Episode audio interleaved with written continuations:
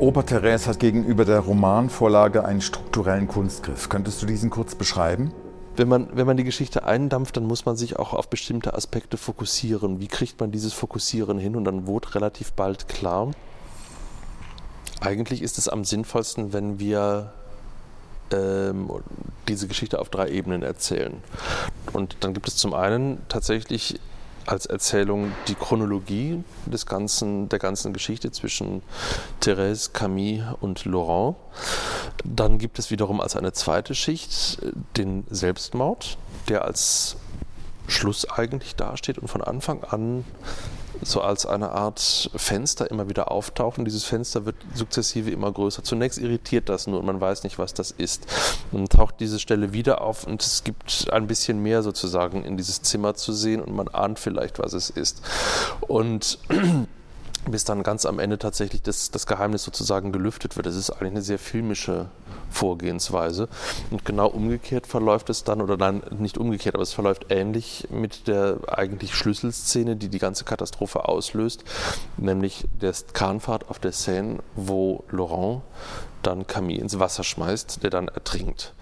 Auch dieses gibt es, auch diese Stelle gibt es tatsächlich in verschiedenen Fenstern über die komplette Oper verteilt. So hat man also dann im Prinzip zwei Klammern und dazwischen die Chronologie, Chronologie der eigentlichen Ereignisse, die ähm, das, das Ganze auch zusammenhalten.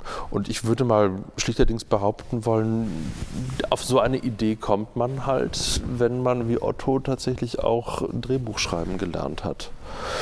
Das Lustige letztendlich, das ist ja auch etwas, wenn man dieses Libretto sich ansieht, oder wenn man sich dieses Libretto ansieht, wird das durchaus evident. Ähm, Im darüber diskutieren äh, verrutschte ihm auch ständig die Vokabel und er nannte dieses Libretto auch immer wieder Drehbuch, was, was ganz klar ist. Es ist sehr drehbuchartig. Es ist zum Teil wirklich in ganz kleinen Szenen, ähm, die sehr eng hintereinander geschnitten sind, gemacht, die allerdings sich sehr mosaikartig übereinander, über die komplette Oper verteilen und auch immer wieder aufeinander beziehen, weshalb das sukzessive schon ein, ein großes ganzes Bild gibt.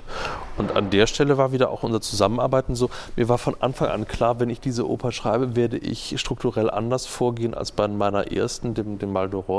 Ich möchte diesmal ein Netz aus, aus Leitmotiven, aus Querbezügen, aus wiedererkennbaren Emblemen haben, die einfach auch die ganze Situation führen, kommentieren, in die ich sie einbetten kann.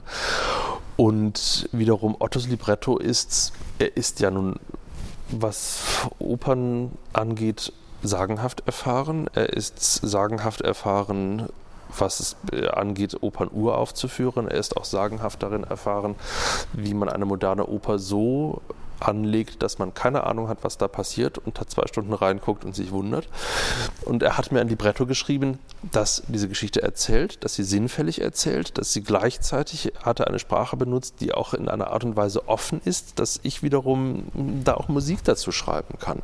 Wenn es zu viel Text oder zu hermetischer Text ist, besteht da überhaupt keine Chance, als, als Komponist da in irgendeiner Weise noch daneben zu treten, es sei denn, ähm, eine lustige Filmmusik darunter zu, zu komponieren. Und das ist hier überhaupt nicht der Fall.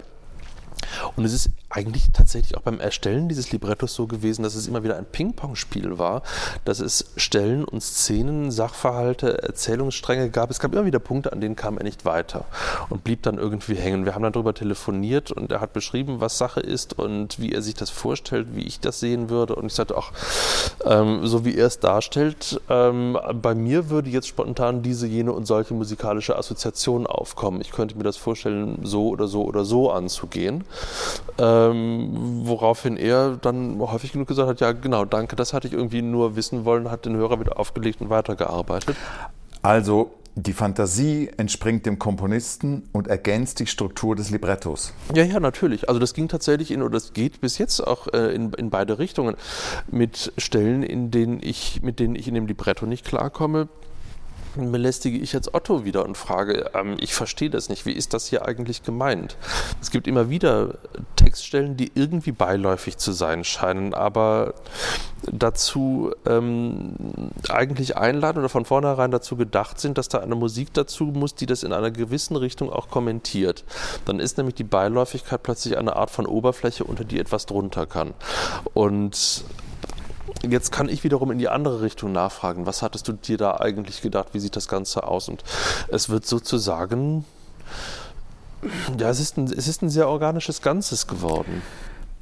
Haben die strukturellen Veränderungen mit der Schicksalshaftigkeit des Scheiterns der Figuren zu tun? In gewisser Weise ja.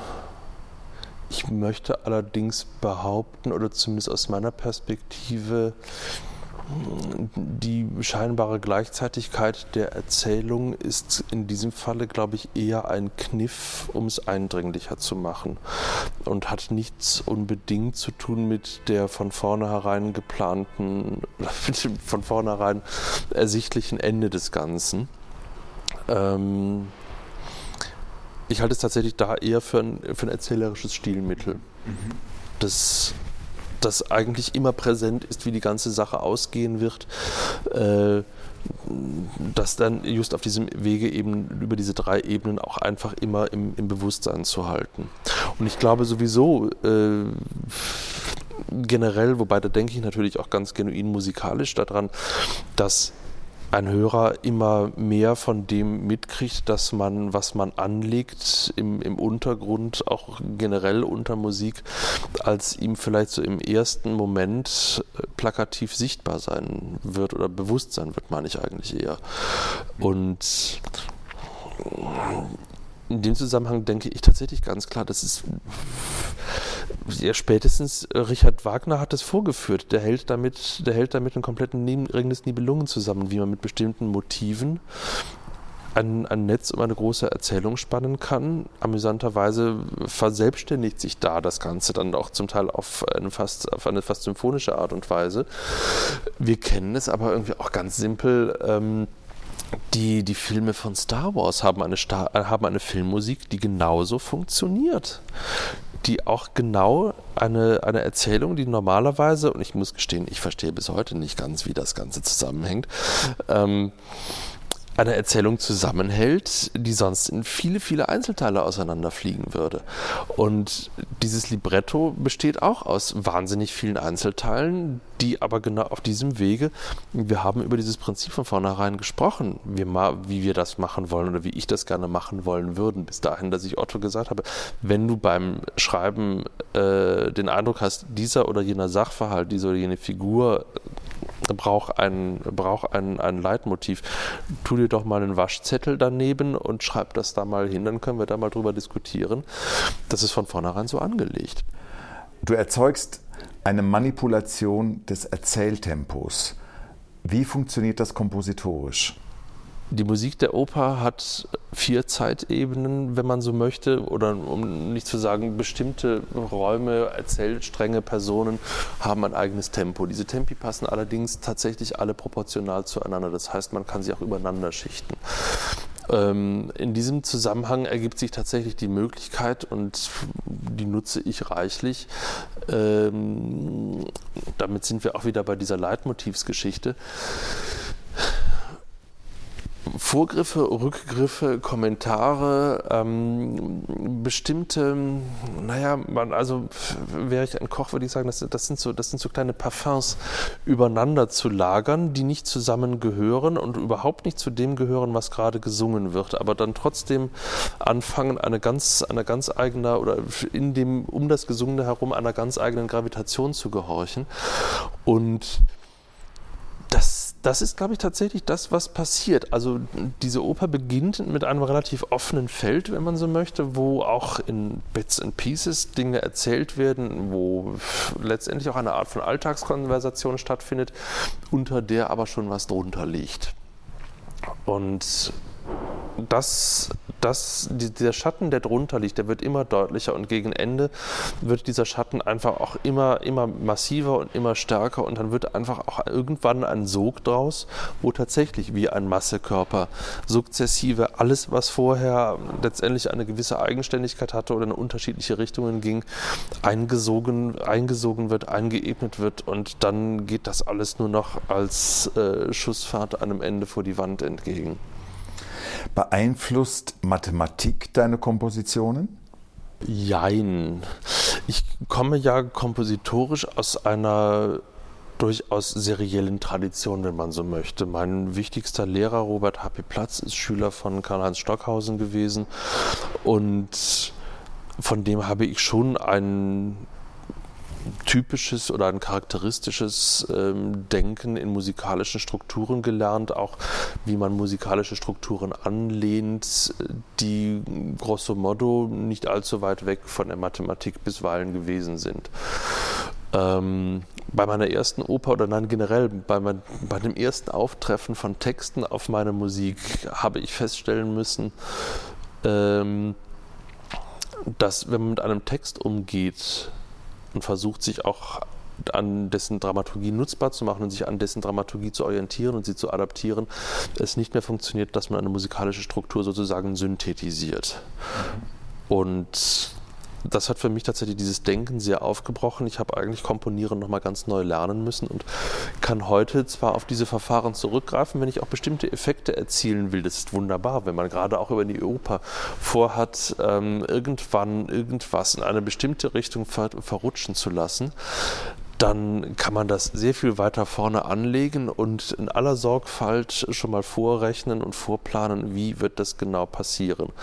Dann sind wir auch übrigens wieder bei dieser Sache mit der Subtilität, was ein, was ein Zuhörer mitkriegt und was nicht. Denn plötzlich taucht es auf, dann ist es längst da gewesen und man weiß überhaupt nicht, warum das alles in diese Richtung rutscht, in die es schon rutscht. Und das wiederum hängt natürlich hier auch oder lässt sich an dieser Stelle wiederum auch sehr gut mit der Erzählung koppeln. Und diese ganzen, diese ganzen technischen Verfahren, ich habe sie ja nun nicht unbedingt über den Haufen geworfen oder abgelegt, aber man kann sie oder ich kann sie ganz hervorragend nach wie vor dazu nutzen, das Gefühl einer Sinnstiftung zu erzeugen. Und Musik ohnehin hört man ja eigentlich immer nach vorne und nach hinten, in die Zukunft, in die Vergangenheit gerichtet. Also im Prinzip eine gewisse Erwartungshaltung habend aufgrund dessen, was man vorhin schon gehört hat, die man dann als Komponist entweder einlöst oder enttäuscht. Hat die Erfahrung mit der Oper Einfluss auf deine Instrumentalmusik? Ich habe tatsächlich in den letzten Jahren ähm, äh, auch, auch, Stücke ohne Text und ohne Gesang geschrieben. Zuletzt äh, ein großes Orchesterwerk, davor zwei Instrumentalkonzerte, ein Klavier- und ein Cellokonzert. Ich habe es ein Stück weit sehr genossen, wieder eine ähm, Form synthetisieren zu können und habe mein, mein letztes großes Orchesterwerk, Hängende Gärten, das habe ich für den, für den Christoph Eschenbach geschrieben, ist, ist ein, ein großer, üppig wuchernder Garten, in dem so, so manches fraktale Gebilde sein Unwesen treibt. Aber tatsächlich sehr viel schöner als früher. Ich rechne das nicht mehr alles bis zum geht nicht mehr nach. Also grosso modo, ähm, natürlich weiß ich, wie ich vorgehe, wie ich das früher auch durch einen Algorithmus dann erzeugt hätte. Aber so aus der Erfahrung äh, ja, letztendlich mit der Singstimme heraus. Ich habe keine Angst mehr vor Linien und ich, ich traue mir tatsächlich auch mittlerweile zu. Ähm, ich mache das einfach so, wie ich das für richtig halte.